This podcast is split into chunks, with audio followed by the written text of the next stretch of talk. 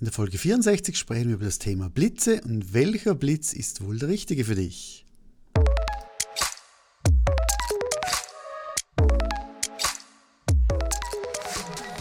Falls du dich für die Selbstständigkeit oder für Fotobusiness allgemein interessierst und meinen Business Newsletter, der immer dienstags kommt, noch nicht erhältst, kannst du in den Show Notes dich eintragen, kriegst jede Woche Tipps und Tricks zum Thema Fotobusiness und Weg in die Selbstständigkeit, falls du dabei sein möchtest. Aber lass uns jetzt über das Thema Blitze sprechen. Und wie du schon weißt oder vielleicht schon gehört hast, ich habe in der Folge 19 Unterschied zwischen Dauerlicht und Blitzlicht erklärt. In der Podcast Folge 25, welches Licht ist das richtige? Und heute geht es ein bisschen darum, welche Blitze sind die richtigen für dich. Und hier, das, diese Aussage liebe ich immer am meisten, es kommt darauf an, welcher Blitz das der richtige für dich ist. Ich kann jetzt einfach von meiner Sicht mal sagen, was ich wichtig finde, dann kannst du herausfinden, was für dich wichtig ist und dann den richtigen Blitz kaufen. Und schlussendlich, wenn du dich für Fotografie interessierst, kommst du irgendwann an das Thema Blitze. Hier geht es ja einerseits darum, äh, ich spreche jetzt ja nicht über Aufsteckblitze, sondern über mobile Blitze oder Studioblitze. Aufstiegblitze kommt ein separates, eine separate Podcast-Folge noch dazu. Und bei den Blitzen geht es ja vorwiegend darum, zusätzlich Licht zu erhalten. Und die Frage ist immer, wenn, wir, wenn du jetzt gehst und schaust, das kostet ein Blitz. Das kann jetzt ein akkubetriebener Blitz sein, sind natürlich, natürlich teurer als jemand, den du an Strom anschließen kannst. Dafür sind sie natürlich viel flexibler und eben mobiler. Aber ich sage, trotzdem gibt es ja Marken, die sind billig bis günstig, mittelgünstig und teuer. Und die Frage stellt sich ja immer, ja, für, warum ist jetzt der Blitz mit der gleichen Leistung, die Blitzleistung gibt man normalerweise mit Wattsekunden an, weshalb ist jetzt dieser Blitz teurer wie der andere? Da gibt er auch nur Licht raus. Und wenn jetzt beide Blitze noch die gleiche Wattstärke haben, dann stellt sich doppelt die Frage, warum ist der billig, warum ist der teuer? Und hierfür einige Gründe. Es ist ja so, dass du natürlich, wenn du viel damit arbeitest, ein Gerät brauchst, das sehr, sehr robust ist. Und es ist klar, dass natürlich ein teures Gerät in der Regel immer robuster ist als irgendein billiger Plastik, ein billiges Plastikteil. Es ist ein Unterschied von den Lichtformen. Das heißt, wenn ich einen Anbieter habe, der, Entschuldigung, der dementsprechend äh, gute Qualität hat, dann weiß ich auch, dass die Lichtformer, und die sind ja auch sehr, sehr wichtig, dass erstens eine große Auswahl hat an Lichtformen und die Lichtformen auch langlebig sind eine super Qualität haben beim Reflektieren des Lichtes, beim Formen des Lichtes. Jedoch zwei Dinge sind ganz, ganz wichtig beim Blitzkauf. Und das ist einerseits die Abbrennzeit und andererseits die Konstante. Das ist es ja so, dass wenn du einen Blitz kaufst, egal ob teuer oder billig, der hat eine gewisse Leistung. Die Leistung wird in Wattsekunden angegeben. Jetzt wenn ich zum Beispiel die gleiche Leistung von einem günstigen habe von einem teuren, ist ja theoretisch das Licht, das rauskommt, gleich stark. Jetzt kommt es aber darauf an, wie schnell wird das Licht aus dem Blitz rausgeschossen. Das heißt mit einem Tausendstel Sekunde oder mit einem Viertausendstel Sekunde. Und das bedeutet, je teurer der Blitz in der Regel, desto schneller wird die Leistung rausgeschossen, also die Abbrennzeit. Das heißt, je schneller das, Bild, das Licht rausgeschossen wird, desto schärfer wird das Bild, desto mehr Kontrast hat das Bild, desto knackiger ist das Bild. Das heißt, wenn du bewegte Bilder fotografierst, ist natürlich ein Blitz, der eine schnelle Abbrennzeit hat, sehr, sehr viel wertvoller. Das andere ist die Konstante. Das heißt, wenn jetzt ich, ich sage jetzt 100 Bilder mache, ich habe ein Modeshooting oder ein Produktshooting, und dann ist es für mich als Fotograf wichtig, dass die, die Bilder dementsprechend alle konstant gleich gut von der Helligkeit sind, gleicher Weißabgleich haben und so weiter. Das bedeutet aber, wenn ich einen günstigen Blitz habe, mache 100 Bilder, dann variiert einfach leicht der Weißabgleich, also einmal ein bisschen gelblicher, ab und zu ein bisschen bläulicher.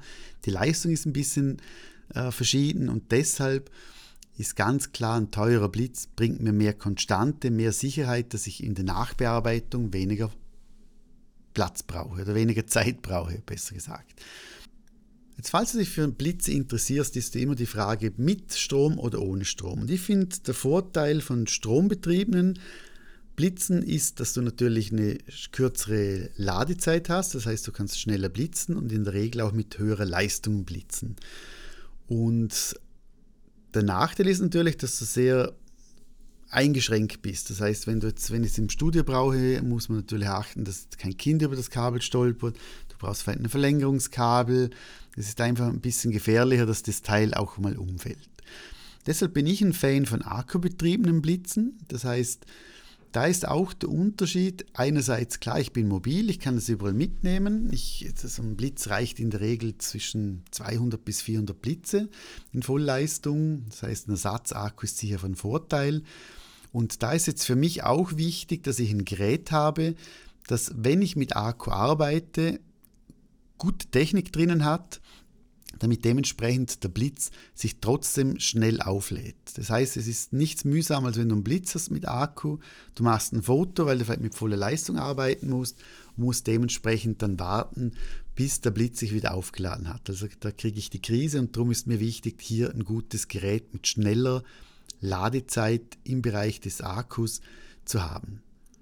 Nehmen wir an, du hast den, deine Marke gefunden und dann gibt es ja meistens von der gleichen Marke unterschiedliche Blitze mit unterschiedlichen Blitzleistungen. wenn du jetzt einen Blitz hast, der, ich sage jetzt mal, 250 Wattsekunden hat und 500 Wattsekunden.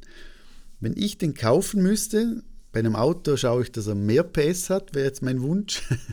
Aber bei Blitzen ist es gerade umgekehrt bei mir. Das heißt, da nehme ich in der Regel meistens der schwächere Blitz, einfach aus dem Grund, weil wenn ich einen schwachen Blitz auf 1 oder auf die Minimumleistung reduziere, dann kommt nur noch wenig Blitzleistung raus. Das heißt, ich kann mit dem Blitz auch offenblendig mit Blende 1.8, mit Blende 2 arbeiten. Wenn ich natürlich dementsprechend einen starken Blitz habe und reguliere den zurück, dann habe ich natürlich das Problem, dass auch wenn ich voll auf 1 zurückgehe oder auf 2, halt auf die unterste Stufe, dass trotzdem noch viel mehr Blitzleistung rauskommt und ich dementsprechend nicht offenblendig arbeiten kann. Klar, man kann mit, mit HSS arbeiten, man, man kann dementsprechend äh, einfach mit einer höheren Verschlusszeit arbeiten, aber das ist einfach nicht mit dem Auslöser möglich, nicht mit dem Blitz möglich, nicht mit jeder Kamera möglich von dem her. Und deshalb nehme ich oder empfehle ich dementsprechend den schwächeren Blitz zu nehmen, dafür aber lieber eine bessere Marke. Und für mich ist allgemein auch einfach ja, ganz, ganz wichtig, dass wenn ich schon einen Blitz kaufe, dass ich den Blitz auch lang habe. Das bedeutet im Gegenteil zu, einem, zu einer Kamera, wo man sagt, okay, alle drei, vier Jahre, ja, wäre cool, eine neue Kamera. Wenn ich einen Blitz kaufe, bedeutet das für mich, der, der sollte 10 bis 15 Jahre halten. Und wenn ich eine Marke habe, die es schon lange gibt, bin ich auch sicher, dass dementsprechend Ersatzteile dazu gibt, dass es dementsprechend Lichtformen dazu gibt in genügenden Varianten und äh, ich möchte nicht, den Fehler habe ich früher gemacht, als ich mit Baustrahlen anfing, dass ich zuerst einen günstigen Blitz gekauft habe, nach einem Monat gemerkt habe, ja, die, die Knöpfe sind irgendwie so, so, so billig, wenn ich irgendwo drehe, dann, dann knackst es so komisch, es wackelt alles, es, es klingt komisch.